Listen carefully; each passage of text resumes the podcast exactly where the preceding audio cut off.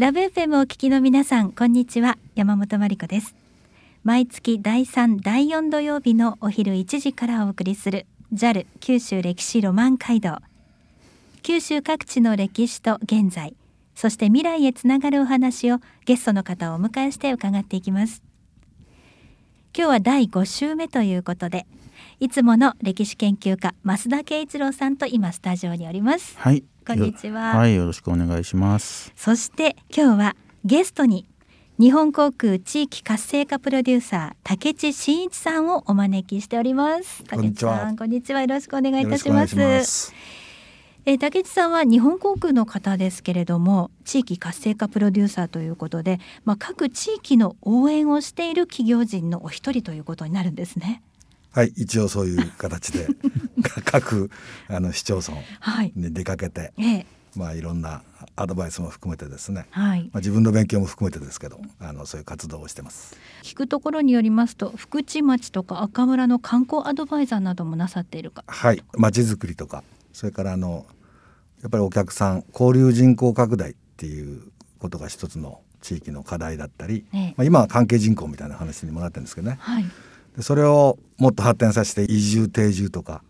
そういうところにあのつなげていくと人口の減少化とかにも歯止めがかかるからですね。そうですね。まあそういうちょっとあの流れを目指してやってますけど、なかなか難しいですね。まあ、はい。難しいでしょうね、はい。はい。では今日は地域の素晴らしさとか、まあ、今後の観光産業のこと、まあ、どう地域を応援していくかなどいろいろと伺っていきたいと思います、はい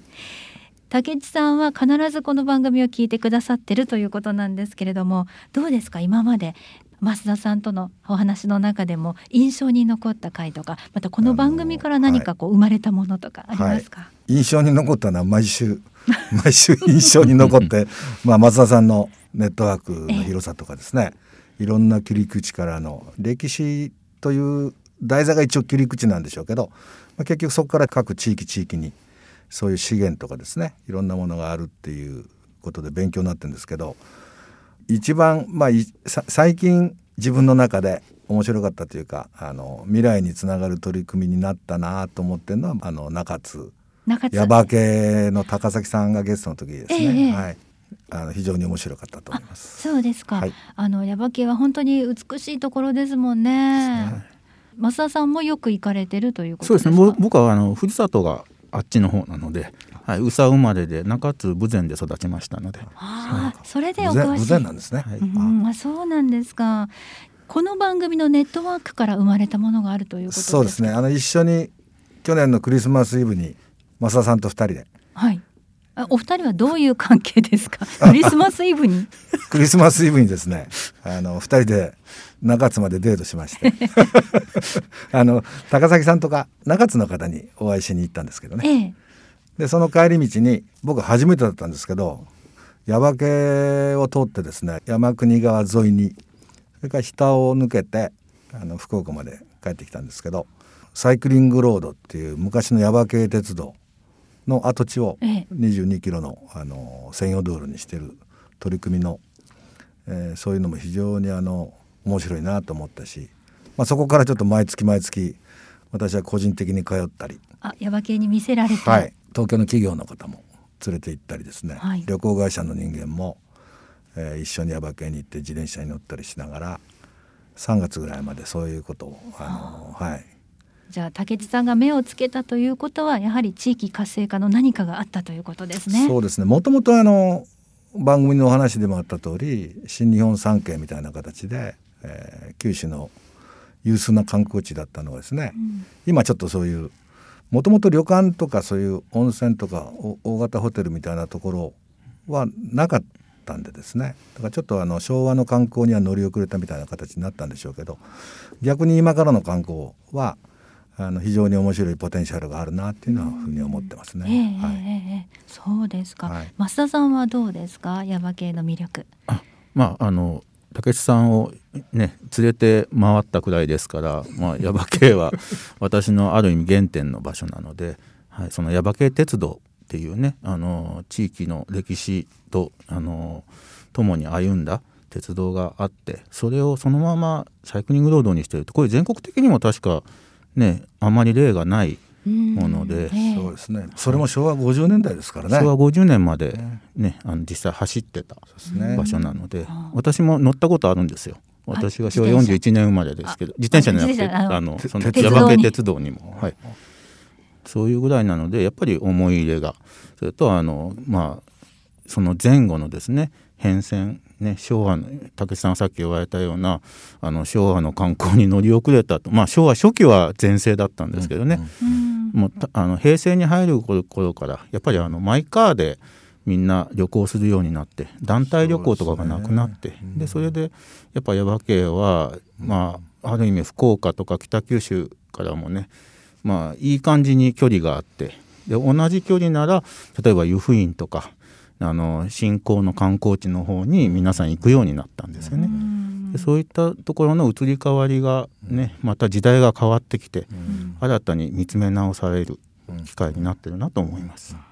そのお話にもありましたサイクリングロード、まあ、サイクリングができるという新たな旅行のパックもあるそうですね。あそうなんですよ。旅行商品もあの展開を春ぐらいからね企画されて。企画してで旅行会社の方もお連れして、ええ、それでやっと商品もできて今発売開始になってるんですけど、要はその中津市を観光したりするポイントもあるんですけどあの耶馬渓に関してはそこをサイクリングの商品に入れちゃって、うん、で山国川っていうあの川をですね10キロぐらい下りだけです。下りだけではい。もうだから楽勝です。誰でもあの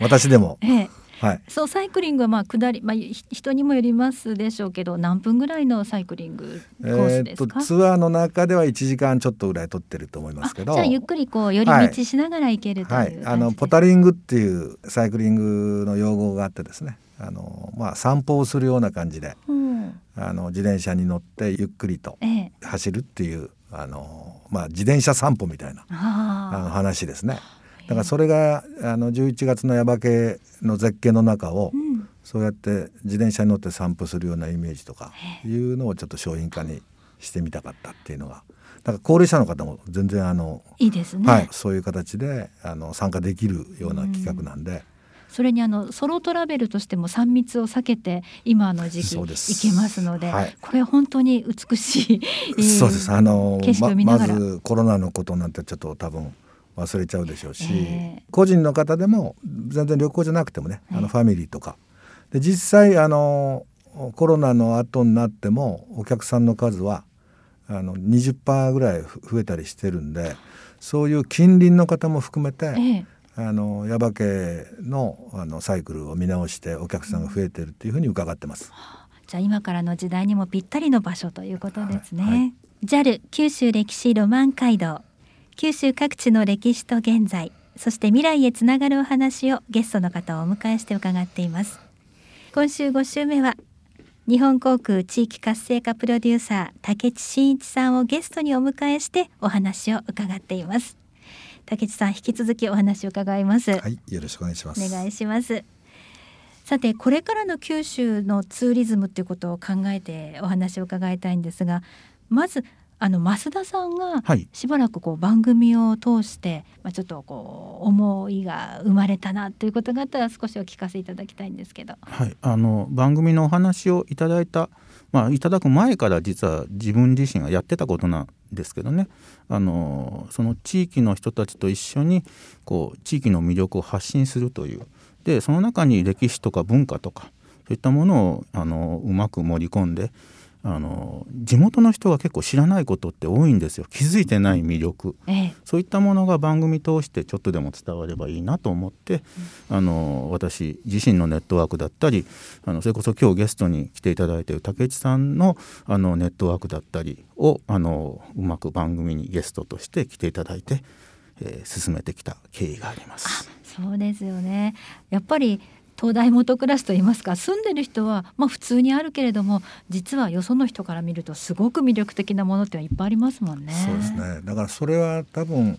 旅っていうものが非日常性が非常に高い。ええ、で住んでる人からするとそれは普通の普段の日常の景色ですよね。はい、だからそれがあの例えば祭りなんかもそうで、えー、日常がずっと続いた中に非日常のそういうイベントを持ってきてで祭りが終わったらまた翌日から日常に戻って、淡々と仕事をしていくみたいなね、うん。そういうあの旅行も非日常と日常の絡みがあると思うんですけどどうしてもやっぱ日常のところにいる人たちはわからないっていうことがあるよっていうのは今の増田さんのお話からよくわかりますよね。ですね、はい。よく今まあ、時代とともに生活を変えていかなきゃいけないとも言われていますけれども多分旅、まあ、ツーリズムっていうのもこれから少し変わってくると思います。そのあたりいかがですか、そうですね。あの今ワーケーションっていう言葉がはい。結構あの、内閣府とか、ええ。それから観光の中で出てきているワークとまああのバケーションみたいなね。ワークとバケーションですね、でこれはやっぱテレワークっていうあの新しい働き方のスタイルがもう都市型のところでは2分の1とか、うん3分の2とか相当経験者が増えてきて、ねまあ、そういう働き方自体が変わっていく中で観光地に行ってそういうテレワークを実際しながら、まあ、バケーションとあのワークも一緒にやろうみたいな新しい様式のツーリズムなんですけどまだまだそれが本格化するのは今からだろうって言われてますけど、ええそういうあの新しい様式みたいなものも今から必要でしょうし、やっぱり都会は密密ですからですね。ね。だから密から疎疎遠とか、うん。疎開とかのあの疎ですね。はい。でそう求めておニーズが高まるっていうこともあると思うしだからいかにそういうものをこうマッチングさせながらうんお客さんのニーズを誘導していくかみたいなところもあると思いますね。ええそうですねあの、まあ、密での旅行とかではなくなってくると例えば一人とか家族とかになるとやっぱり自分自身を見つめる機会も大きくなりますしやっぱ内容がもっと深くないとお客さんも満足してくれなくなりますもんね。そうですねええそのあたりを考えられるのはやっぱ大変だと思いますけど、一番大切にしたいところですね。やはりこれからのツアーこれからの旅行というと地元の人の話をたくさん聞いて今までになかったものをえ掘り下げていくっていうことも大事になってくるんじゃないかなと思いますが、どうですか、だからあの多分増田さんみたいな方がはいたくさん地域で生まれると、はい。僕はあの着地型観光の成功体九州でね、ええ。そういうのが出てくると九州コンシェルジェみたいなのがたくさん生まれてきて、ええおもてなしも含めて観光地がさらに発展するようなあのイメージは持ってます。いろんなものに特化した方ですはいね。、そうですね。いわゆる増田さんオタクと言われてますけどいかがです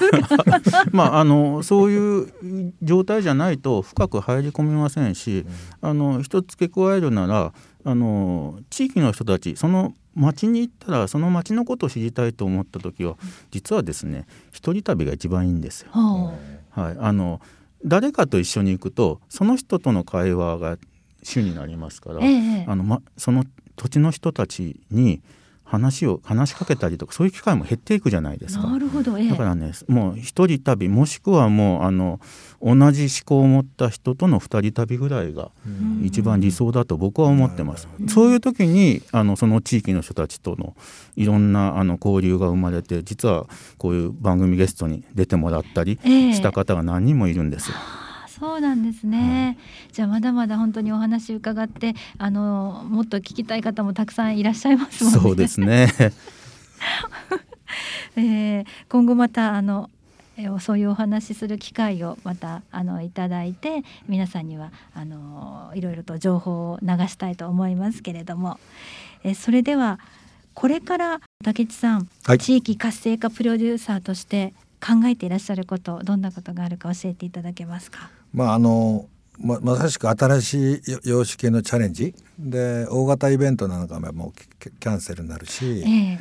もうほとんどそうですね。福岡マラソンだってそうだしね、ええ。あの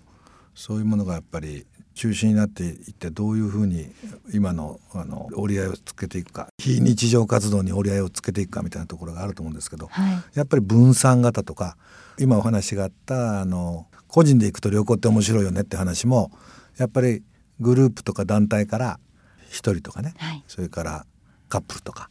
そういうところにやっぱ変わっていく可能性もあるし、そういうもののツアーに対して何を提供するか、はい。なでおもてなしをするかみたいなことが、あの非常に重要なことになってくるんじゃないかなというふうには思います。じゃあますます地域がしぼむというわけではなくてどんどんやっぱ活性化する要素がいっぱいあるということですね。そうですね。まあだから GoTo トラベルなんかも非常に批判を浴びたりいろんなこと起きてますけど命とか健康を守るっっていうために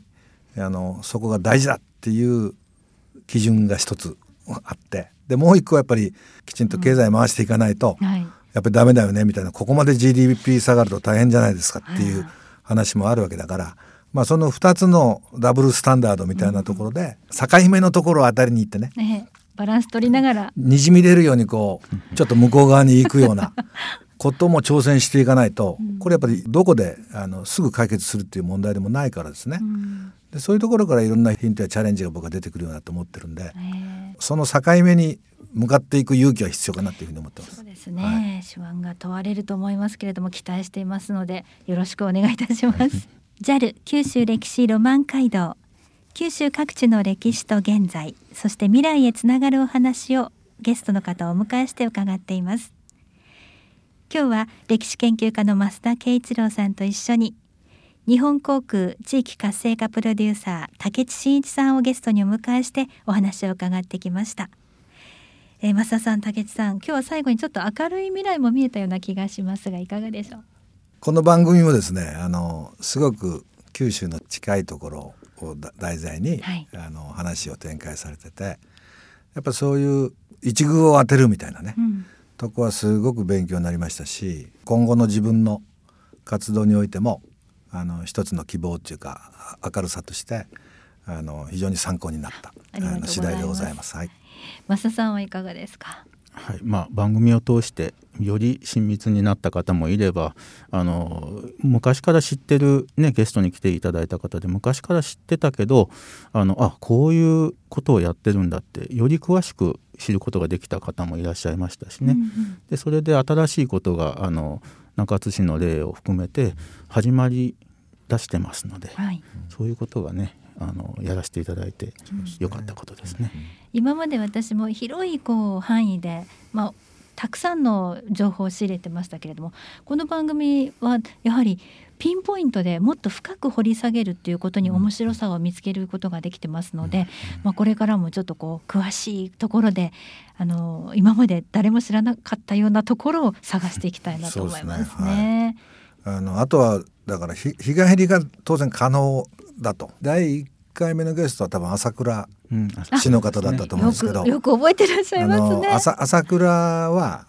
例えばもう全然日帰り券じゃないですか。ええ。朝倉に泊まるって発想ってあんまりないと思うんですけど、福岡ですとね。はい。ええ。だけどその朝倉で泊まってみる。はい。それからあの原鶴温泉なんかにもね泊まってみる、いいお湯で。すそそれにそれによって